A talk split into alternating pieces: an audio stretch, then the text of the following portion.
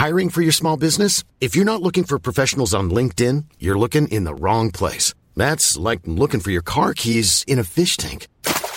LinkedIn helps you hire professionals you can't find anywhere else, even those who aren't actively searching for a new job but might be open to the perfect role. In a given month, over 70% of LinkedIn users don't even visit other leading job sites. So start looking in the right place. With LinkedIn, you can hire professionals like a professional. Post your free job on linkedin.com slash people today. Por que sofremos? Primeira parte, primeira carta aos Tessalonicenses, capítulo 3 versículo 4. Comentário de Mário Persona. Uma pessoa me escreveu perguntando de uma, uma frase que eu falei em algum, algum vídeo, uh, quando eu disse que Deus não está muito interessado em disciplinar o incrédulo. Ele deixa, às vezes, o incrédulo seguir o seu caminho e por isso vem aquela, aquela, aquela famosa dúvida, né? Por que prospera o ímpio? Porque Deus permite que ele prospere porque ali está inclusive a sua na sua ganância está a sua queda. Mas Deus permite que ele prospere. E isso, inclusive, é, é um dos problemas da, da teologia da prosperidade, porque a grande maioria dos milionários no mundo inteiro jamais pensou em Deus. Nunca buscou a Deus de maneira nenhuma. E são milionários. Então, a teologia da prosperidade não tem nada a ver com a pessoa seguir a Deus ou ser fiel a Deus para ficar rico, porque os, os milionários do mundo estão ricos e nunca seguiram a Deus, nunca se preocuparam com isso. Então, essa pessoa perguntava: por que, que você diz que o, o crente, salvo por Cristo, uh, ele é afligido, Deus, Deus o, o, aflige, Deus o disciplina, Deus o castiga, mas o incrédulo ele deixa andar do jeito que, do jeito que gosta, né? Ou se a gente pudesse acrescentar do jeito que o diabo gosta. O incrédulo deixa andar na dele, sem problema algum. E aí eu mostrei claramente que essa é uma, uma grande diferença mesmo, porque a, a, própria, a própria pergunta já gera a resposta. Por que Deus disciplina os que são seus e não os, os ímpios, os pecadores, os não convertidos? Porque são seus porque são seus filhos. E aqui nesse versículo uh, 4, nós vemos, estando ainda convosco, 1 Tessalonicenses 3, 4, vos predizíamos que havíamos de ser afligidos, como sucedeu, e vós o sabeis. Havíamos de ser afligidos. Paulo, lá em. Quando ele se converte, lá em Atos 9, uh, o Senhor fala para Ananias que ele iria mostrar o quanto ele havia de sofrer pelo nome de Cristo. E Paulo não apenas sofria pelo fato de ser cristão agora, de ter se convertido a Cristo, ele que perseguia os cristãos, mas ele sofria também por causa do seu orgulho, por causa do seu ego. Por isso, as revelações dele foram tão elevadas que o Senhor permitiu uh, um espinho na carne dele. E ele chama esse espinho na carne de mensageiro de Satanás. Então nós não sabemos o que era, se era uma, uma enfermidade, se era uma aflição, se era mesmo um mensageiro de Satanás, né, um anjo caído ou um demônio que o afligia, não, não, não temos clareza quanto a isso. Mas ele era afligido constantemente.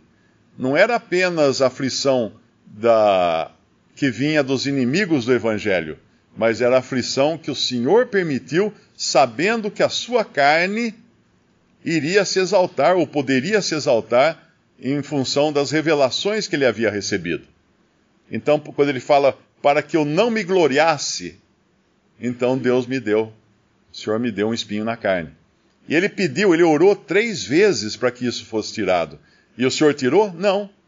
Não porque o Senhor sabia que para ele era melhor ele viver com o espinho na carne do que sem o espinho na carne.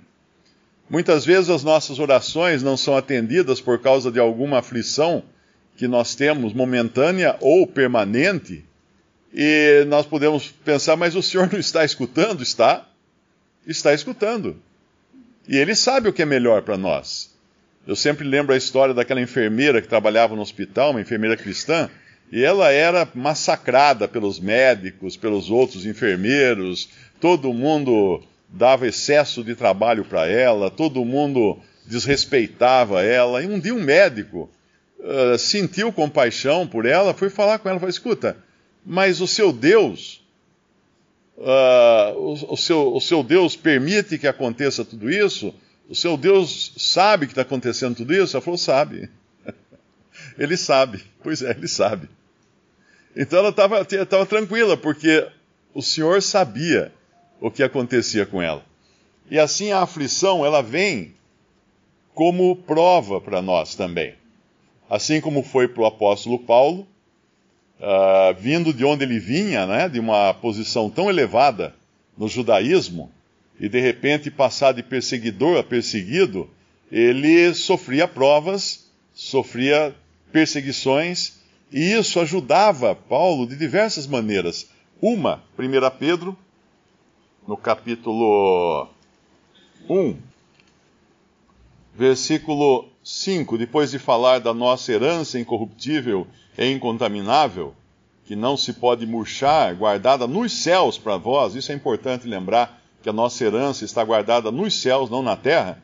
No versículo 5 de 1 Pedro 1, ele fala que mediante a fé estáis guardados na virtude ou poder de Deus para a salvação, já prestes para se revelar no último tempo, em que vós grandemente vos alegrais, ainda que agora importa.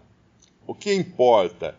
É necessário, é mistério que estejais por um pouco contristados com várias tentações ou várias provas. É importante entender aqui que também tem um sentido aqui de provações, para que a prova da vossa fé, muito mais preciosa do que o ouro que perece e é provado pelo fogo, se ache em louvor e honra e glória na revelação de Jesus Cristo ao qual não havendo visto a mais, no qual não vendo agora, mas crendo, vos alegrais com, a, uh, com gozo inefável e glorioso, alcançando o fim da vossa fé, a salvação da alma. Então a, a prova, ela serve para isso, ela, ela serve para nos, nos uh, aperfeiçoar até o dia que o Senhor vai. Não aperfeiçoar no sentido de evolução, não esquece isso mas aperfeiçoar a nossa fé, para que a nossa fé é provada como, como é o ouro provado pelo fogo. Quando um ourives vai trabalhar um metal precioso, ele derrete o metal precioso no fogo.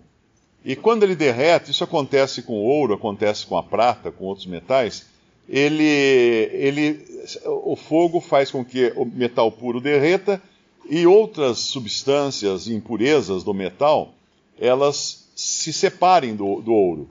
Então elas flutuam. É como quando coloca água e óleo num copo, né? O óleo fica, eu acredito que o óleo fica em cima, agora não lembro, mas acho que o óleo fica em cima e a água fica embaixo. Porque a água é mais densa que o óleo, então o óleo fica em cima, ele flutua sobre a água. Aí dá para você separar o óleo da água. E assim é com, com o ouro. Você separa o ouro das suas impurezas através do fogo. E assim é com o fogo das nossas, das nossas provações. Visite respondi.com.br. Visite também 3minutos.net.